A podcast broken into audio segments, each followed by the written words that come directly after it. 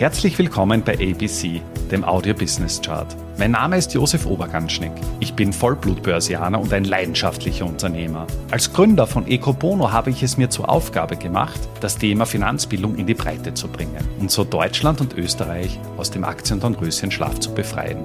Bei ABC, ein Podcast aus dem Podcast-Netzwerk von Christian Drastil, stelle ich deswegen Woche für Woche spannende Zahlen und Statistiken aus den Bereichen Finanzmarkt, Wirtschaft und Gesellschaft vor.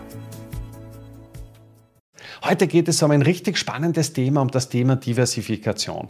Vielleicht kennst du ja die alte Börsenweisheit, Diversification is the only free lunch. Und wir werden in diesem Beitrag auch der Frage nachgehen, ob du als Investor innerhalb der letzten knapp 100 Jahre mit einem breit diversifizierten Portfolio wirklich einen so großen Mehrwert erzielt hast.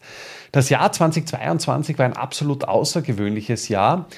Im ersten Quartal ist ja bekanntlich Russland in die Ukraine einmarschiert. Das Ganze hat das Thema Inflation noch einmal richtig angeheizt. Wir erleben stark steigende Inflationsraten und ja, dementsprechend auch wirtschaftliche äh, Verwerfungen.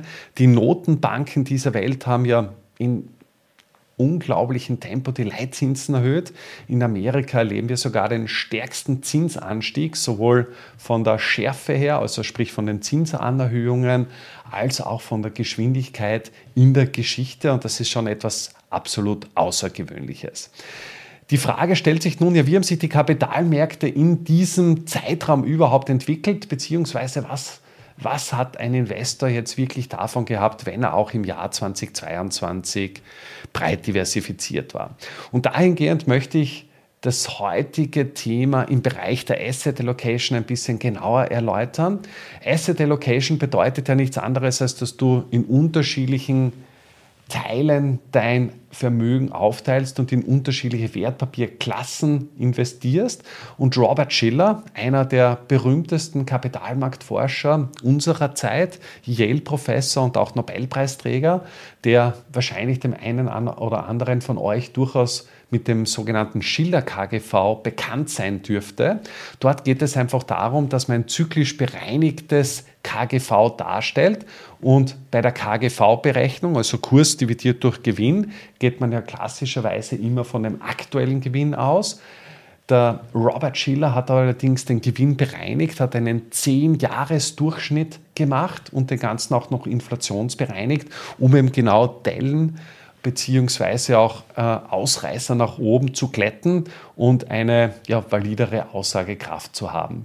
Und dieser Robert Schiller hat auch Asset Allocation Portfolios analysiert. In unserem konkreten Beispiel heute geht es einfach darum, ein Aktienportfolio klassischerweise, nachdem ein Yale-Professor ist, US-Aktien, ist auch der größte Aktienmarkt der Welt, mit einem Anleihenportfolio und wir reden hier von Corporate Bonds, Investment Grade, also mit einer, einer sehr guten Bonität einfach gegenüberzustellen.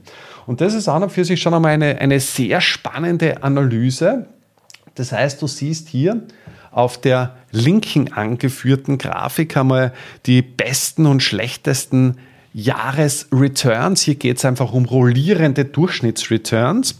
Und im Jahr 2022 war es ja so, dass sowohl Aktien als auch Anleihen eine negative Performance erwirtschaftet haben.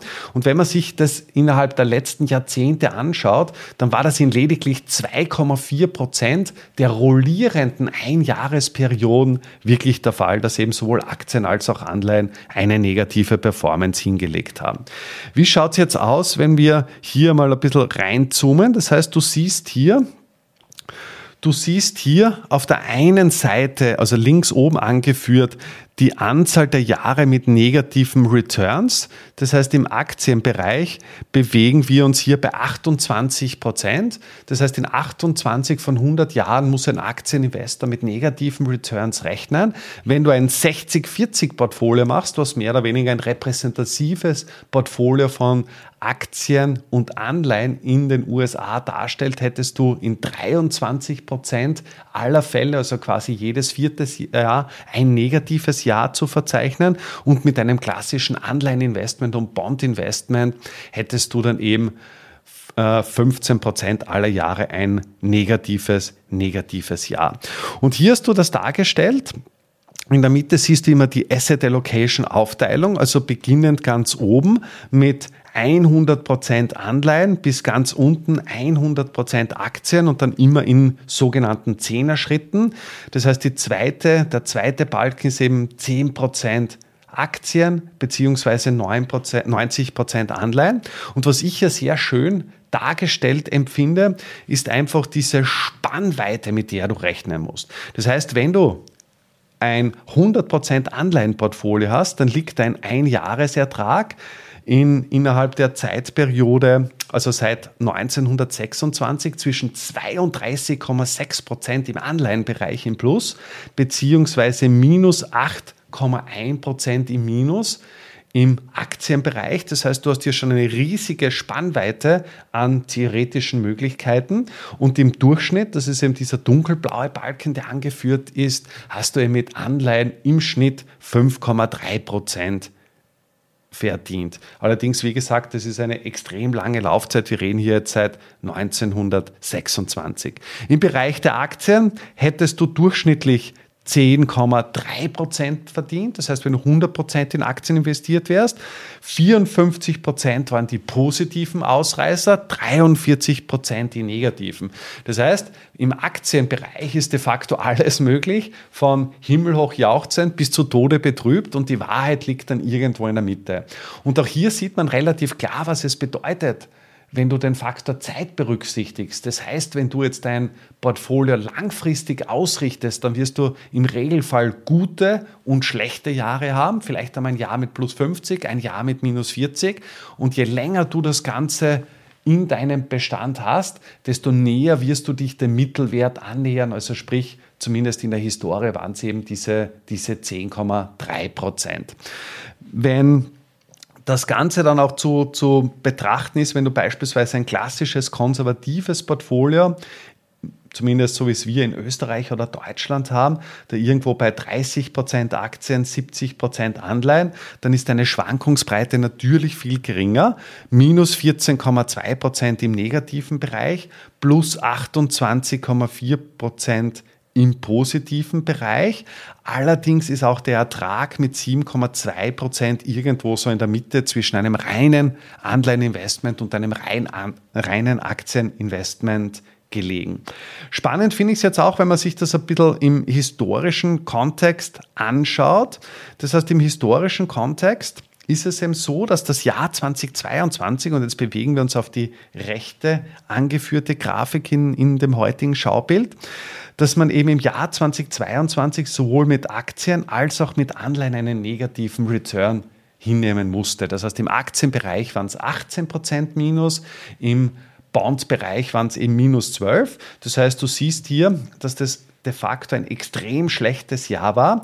Und wenn man es auf kalenderjahrmäßiger Betrachtung sich anschaut, dann muss man bis ins Jahr 1969 zurückgehen. Also schon eine unfassbar lange Zeit äh, um ein Jahr zu erleben, wo du sowohl mit Aktien als auch mit Anleihen ein negatives Jahr gesehen hast. Und spannend finde ich auch, dass eben zum damaligen Zeitpunkt das Thema Inflation, also komplett konkurrent mit dem Jahr 2022, ganz stark auf der Liste gestanden ist. Und du siehst hier dargestellt so ein so ein, ein Fadenkreuz. Das heißt, wenn du in den rechten oberen Quadranten siehst, haben sowohl Anleihen als auch Aktien eine positive Performance erwirtschaftet. Auf der Y-Achse sind die Bondrenditen dargestellt, auf der X-Achse die, die Anleihen. Wenn du den linken oberen Quadranten heranziehst, haben Aktien negativ performt. Da ist die Häufigkeit dann schon zumindest deutlich größer als im, im Anleihenbereich, auch mit den Ausschlägen. Äh, Rechts unten haben Bonds negativ performt, im recht unteren. Das heißt, da sind sowohl die Ausschläge deutlich, deutlich geringer als auch ja, die Häufigkeit der Jahre. Und im linken unteren Quadranten ist eigentlich für jeden Asset Allocator der der Horrorquadrant. Hier unten haben sowohl Aktien als auch Anleihen eine negative Performance hingelegt. Und du siehst, in der Vergangenheit hat das de facto immer sehr gut funktioniert, ausgenommen der Jahre 1969 beziehungsweise auch 2022. Und auch von der Dimension, von dem Ausmaß her war es eben so, dass du im Jahr 1969 mit Anleihen schon zumindest im historischen Vergleich bis dorthin viel verloren hast. Allerdings der Aktienmarktertrag war bei Gott nicht so tief wie im Jahr 2022. Wenn man es jetzt aber wieder von den Ausreißern her sieht, das heißt, du bist bei Aktien bei minus, bei minus 18, bei Anleihen bei minus 12, dann ist es dann auch so, dass du im Anleihenbereich zwar ein historisch negatives Jahr gesehen hast. Die Analyse von, von Professor Schiller geht bis Jahr 2019. Du siehst bei 100 Prozent Anleihen waren sie im 8,1 Prozent.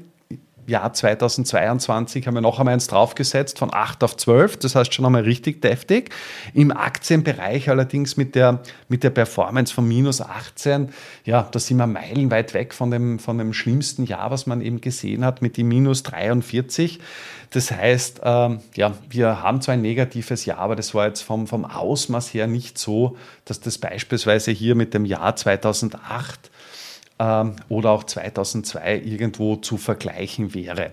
Insofern ist für mich die Asset Allocation immer noch ein sehr gutes Instrumentarium, was dir als Investor zur Verfügung steht, um dein ganzes Portfolio zu streuen, beziehungsweise die richtigen Erkenntnisse daraus zu schließen. Und ja, dementsprechend kann ich dir auch nur empfehlen, ein breit diversifiziertes Portfolio aufzusetzen, um dich eben gegen Marktschwankungen zu schützen. Und persönlich bin ich auch davon überzeugt, dass 2022 ein Ausnahmejahr bleiben wird. Das heißt, äh, dass sich in Zukunft, wenn du das Rad einmal 10, 20, 30 Jahre in die Zukunft weiterdrehst, es nicht viele Jahre geben wird, wo sowohl Aktien als auch Anleihen eine derart negative Performance hinnehmen mussten. Insofern bleibt für mich der Diversifikationseffekt ein wesentlicher Baustein eines professionellen Asset Managements und ich bin nach wie vor überzeugt, dass Diversifikation der Only Free Lunch ist. Damit sind wir auch schon am Ende der aktuellen Folge angelangt. Bei ABC, dem Audio Business Chart, werden Bilder zu Worten. Stay tuned und abonniere diesen Kanal. Ich wünsche dir eine schöne Zeit. Bis zum nächsten Mal bei ABC dem Audio Business Chart. Servus und Baba.